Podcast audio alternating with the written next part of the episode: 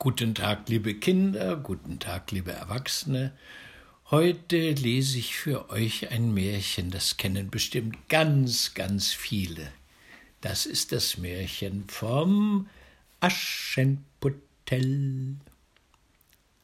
Einem reichen Mann, dem wurde seine Frau krank, und als sie fühlte, dass ihr Ende herankam, rief sie ihr einziges Töchterlein zu sich ans Bett und sprach Liebes Kind, bleib fromm und gut, so wird dir der liebe Gott immer beistehen, und ich will vom Himmel auf dich herabblicken und will um dich sein.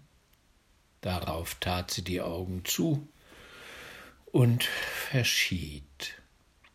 Das Mädchen ging jeden Tag hinaus zu dem Grabe der Mutter und weinte und blieb fromm und gut.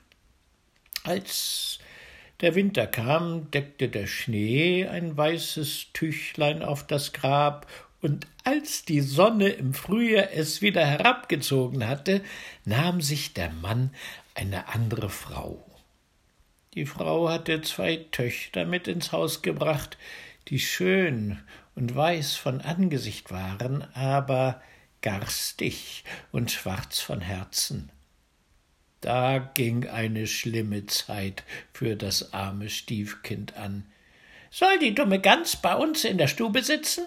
sprachen sie. Wer Brot essen will, muss es verdienen. Hinaus mit der Küchenmagd.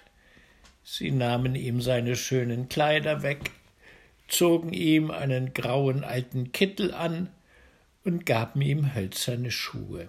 Seht einmal die stolze Prinzessin, wie sie geputzt ist, riefen sie, lachten und führten es in die Küche. Da musste es von Morgen bis Abend schwere Arbeit tun, früh vor Tag aufstehen, Wasser tragen, Feuer anmachen, kochen und waschen. Obendrein taten ihm die Schwestern alles ersinnliche Herzeleid an, verspotteten es und schütteten ihm die Erbsen und Linsen in die Asche so dass es sitzen und sie wieder auslesen musste.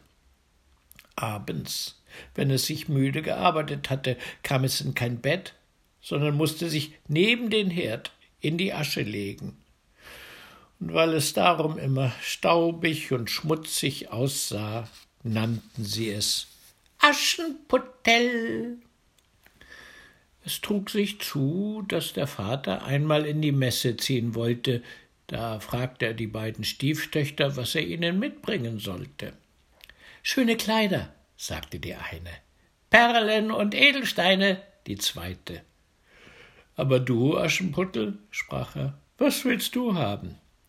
Vater, das erste Reis, das euch auf eurem Heimweg an den Hut stößt, das brecht für mich ab. Er kaufte nun für die beiden Stiefschwestern schöne Kleider, Perlen und Edelsteine, und auf dem Rückweg, als er durch einen grünen Busch schritt, streifte ihn ein Haselreis und stieß ihm den Hut ab. Da brach er das Reis ab und nahm es mit. Als er nach Haus kam, gab er den Stieftöchtern, was sie sich gewünscht hatten, und dem Aschenputtel gab er das Reis von dem Haselbusch. Aschenputtel dankte ihm, ging zu seiner Mutter Grab und pflanzte das Reis darauf und weinte so sehr, dass die Tränen darauf niederfielen und es begossen. Es wuchs aber und ward ein schöner Baum. Aschenputtel ging alle Tage dreimal darunter, weinte und betete, und allemal kam ein weißes Vöglein auf den Baum und wenn es einen Wunsch aussprach, so warf ihm das Vöglein herab, was es sich gewünscht hatte. Es begab sich aber, dass der König ein Fest anstellte, das drei Tage dauern sollte und wozu alle schönen Jungfrauen im Lande eingeladen wurden, damit sich der Sohn eine Braut aussuchen möchte. Die zwei Stiefschwestern, als sie hörten, dass sie auch dabei erscheinen sollten, waren guter Dinge, riefen Aschenputtel und sprachen Kämm uns die Haare, bürste uns die Schuhe und mache uns die Schnallen fest, wir gehen zur Hochzeit auf des Königs Schloss. Aschenputtel gehorchte, weinte aber, weil es auch gern zum Tanz mitgegangen wäre, und bat die Stiefmutter, sie möchte es ihm erlauben. Du Aschenputtel, sprach sie, bist voll Staub und Schmutz und willst zur Hochzeit, du hast keine Kleider und Schuhe und willst tanzen? Als es aber mit Bitten anhielt, sprach sie endlich Da habe ich dir eine Schüssel Linsen in die Asche geschüttet. Wenn du die Linsen in zwei Stunden wieder ausgelesen hast, so sollst du mitgehen. Das Mädchen ging durch die Hintertüre nach dem Garten und rief Ihr zahmen Täubchen, ihr Turteltäubchen, all ihr Vögel unter dem Himmel, kommt und helft mir lesen, die Guten ins Töpfchen, die Schlechten ins Kröpfchen. Da kamen zum Küchenfenster zwei weiße Täubchen herein und danach die Turteltäubchen, und endlich schwirrten und schwärmten alle Vögel unter dem Himmel herein und ließen sich um die Asche nieder, und die Täubchen nickten mit den Köpfchen und fingen an Pick, Pick, Pick, Pick, und da fingen die übrigen auch an Pick, Pick, Pick, Pick und lasen alle guten Körnlein in die Schüssel. Kaum war eine Stunde herum, so waren sie schon fertig und flogen alle wieder hinaus. Da brachte das Mädchen die Schüssel der Stiefmutter, freute sich und glaubte, es dürfe nun mit auf die Hochzeit gehen. Aber sie sprach Nein, Aschenputtel, du hast keine Kleider und kannst nicht tanzen, du wirst nur ausgelacht. Als es nun weinte, sprach sie wenn du mir zwei Schüsseln voll Linsen in einer Stunde aus der Asche reinlesen kannst, so sollst du mitgehen, und dachte, das kann es ja nimmermehr. Als sie die zwei Schüsseln Linsen in die Asche geschüttet hatte, ging das Mädchen durch die Hintertüre nach dem Garten und rief Ihr zahmen Täubchen, ihr Turteltäubchen, all ihr Vögel unter dem Himmel, kommt und helft mir lesen die Guten ins Töpfchen, die Schlechten ins Kröpfchen. Da kamen zum Küchenfenster zwei weiße Täubchen herein und danach die Turteltäubchen, und endlich schwirrten und schwärmten alle Vögel unter dem Himmel herein und ließen sich um die Asche nieder, und die Täubchen nickten mit ihren Köpfchen und fingen an Pick, Pick, Pick, Pick, und da fingen die übrigen auch an Pick, und lasen alle guten Körner in die Schüsseln. Und ehe eine halbe Stunde herum war, waren sie schon fertig und flogen alle wieder hinaus. Da trug das Mädchen die Schüsseln zu der Stiefmutter, freute sich und glaubte, nun dürfe es mit auf die Hochzeit gehen. Aber sie sprach äh, Es hilft dir alles nichts, du kommst nicht mit, denn du hast keine Kleider und kannst nicht tanzen. Wir müssten uns deiner schämen. Darauf kehrte sie ihm den Rücken zu und eilte mit ihren zwei stolzen Töchtern fort. Als nun niemand mehr daheim war, ging Aschenputtel zu seiner Mutter Grab unter den Haselbaum und rief Bäumchen, Bäumchen, rüttel dich und schüttel dich, wirf Gold und Silber über mich. Da warf ihm der Vogel ein golden und silbern Kleid herunter und mit Seide und Silber ausgestickte Pantoffeln.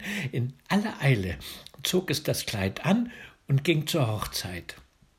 Seine Schwestern aber und die Stiefmutter kannten es nicht und meinten, es müsste eine fremde Königstochter sein, so schön sah es in dem goldenen Kleide aus. An Aschenputtel dachten sie gar nicht und dachten, es säße daheim im Schmutz und suchte die Linsen aus der Asche. Der Königssohn kam ihm entgegen, nahm es bei der Hand und tanzte mit ihm. Er wollte auch mit sonst niemand tanzen, also dass er ihm die Hand nicht losließ, und wenn ein anderer kam, es aufzufordern, sprach er Ha, das ist meine Tänzerin. Es tanzte, bis es Abend war, da wollte es nach Haus gehen.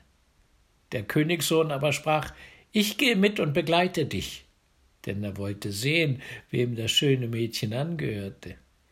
Sie entwischte ihm aber und sprang in das Taubenhaus. Nun wartete der Königssohn, bis der Vater kam und sagte ihm, das fremde Mädchen wäre in, dem, in das Taubenhaus gesprungen. Der Alte dachte, sollte es Aschenputtel sein? Und sie mussten ihm Axt und Hacken bringen, damit er das Taubenhaus entzweischlagen konnte, aber es war niemand drin. Als sie ins Haus kamen, lag Aschenputtel in seinen schmutzigen Kleidern in der Asche, und ein trübes Öllämpchen brannte am Schornstein.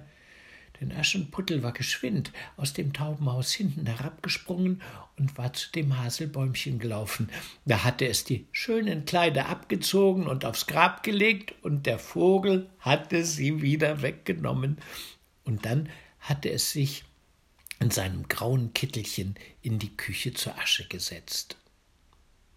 Am andern Tag, als das Fest von neuem anhub und die Eltern und Stiefschwestern wieder fort waren, ging Aschenputtel zu dem Haselbaum und sprach Bäumchen, rüttel dich und schüttel dich, wirf Gold und Silber über mich.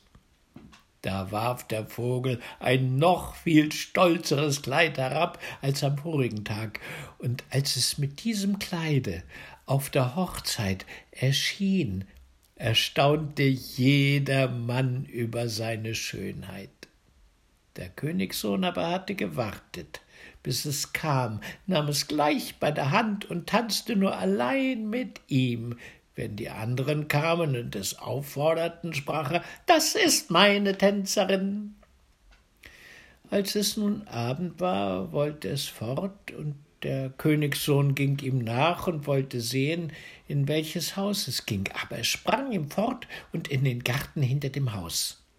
Darin stand ein schöner großer Baum, an dem die herrlichsten Birnen hingen.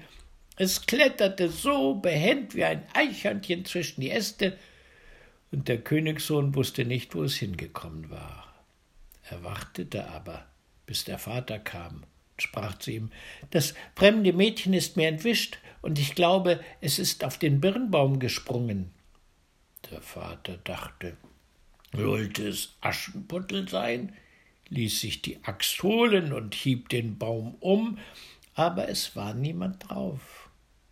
Und als sie in die Küche kamen, lag Aschenputtel da in der Asche, wie sonst auch, denn es war auf der anderen Seite vom Baum herabgesprungen, hatte dem Vogel auf dem Haselbäumchen die schönen Kleider wiedergebracht und sein graues Kittelchen angezogen. Am dritten Tag, als die Eltern und Schwestern fort waren, ging Aschenputtel wieder zu seiner Mutter Grab und sprach zu dem Bäumchen Bäumchen, rüttel dich und schüttel dich, wirf Gold und Silber über mich. Nun warf ihm der Vogel ein Kleid herab, das war so prächtig und glänzend, wie es noch keins gehabt hatte, und die Pantoffeln waren ganz, ganz golden.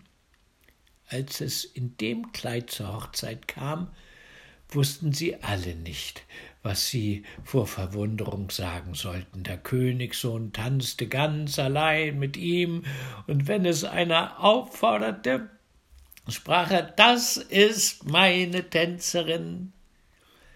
Als es nun Abend war, wollte Aschenputtel fort, der Königssohn wollte es begleiten, aber es entsprang ihm so geschwind, dass er nicht folgen konnte. Der Königssohn hatte aber eine List gebraucht und hatte die ganze Treppe mit Pech bestreichen lassen. Da war, als es hinabsprang, der linke Pantoffel des Mädchens hängen geblieben.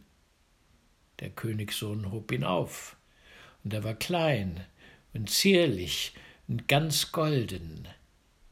Am nächsten Morgen ging er damit zu dem Mann und sagte zu ihm Keine andere soll meine Gemahlin werden als die, an deren Fuß dieser goldene Schuh passt. Da freuten sich die beiden Schwestern, denn sie hatten schöne Füße. Die Älteste ging mit dem Schuh in die Kammer und wollte ihn anprobieren, und die Mutter stand dabei aber sie konnte mit der großen Zehe nicht hineinkommen, und der Schuh war ihr zu klein. Da reichte ihr die Mutter ein Messer und sprach Hau die Zehe ab. Wenn du Königin bist, so brauchst du nicht mehr zu Fuß zu gehen. Das Mädchen hieb die Zehe ab, zwängte den Fuß in den Schuh, verbiß den Schmerz und ging hinaus zum Königssohn. Da nahm er sie als seine Braut aufs Pferd und ritt mit ihr fort. Sie mussten aber an dem Grabe vorbei. Da saßen die zwei Täubchen auf dem Haselbäumchen und riefen Ruckediguck, Ruckediguck, Blut ist im Schuck, der Schuck ist zu klein, die rechte Braut sitzt doch daheim, Ruckediguck, Ruckediguck. Da blickte er auf ihren Fuß und sah, wie das Blut herausquoll. Er wendete sein Pferd um, brachte die falsche Braut wieder nach Haus und sagte, das wäre nicht die rechte, die andere Schwester sollte den Schuh anziehen. Da ging diese in die Kammer und kam mit den Zehen glücklich in den Schuh, aber die Ferse war zu groß. Da reichte ihr die Mutter ein Messer und sprach Hau ein Stück von der Ferse ab, wenn du Königin bist, brauchst du nicht mehr zu Fuß zu gehen. Das Mädchen hieb ein Stück von der Ferse ab, zwängte den Fuß in den Schuh, verbiß den Schmerz und ging heraus zum Königssohn. Der nahm sie als seine Braut aufs Pferd und ritt mit ihr fort. Als sie an dem Haselbäumchen vorbeikamen, saßen die zwei Täubchen darauf und riefen Ruckediguck, Ruckediguck, Blut ist im Schuck, der Schuck ist so klein, die rechte Braut sitzt noch daheim, Ruckediguck, Ruckediguck. Er blickte nieder auf ihren Fuß und sah, wie das Blut aus dem Schuh quoll und an den weißen Strümpfen ganz rot heraufgestiegen war. Da wendete er sein Pferd und brachte die falsche Braut wieder nach Haus. Das ist auch nicht die rechte, sprach er. Habt ihr keine andere Tochter?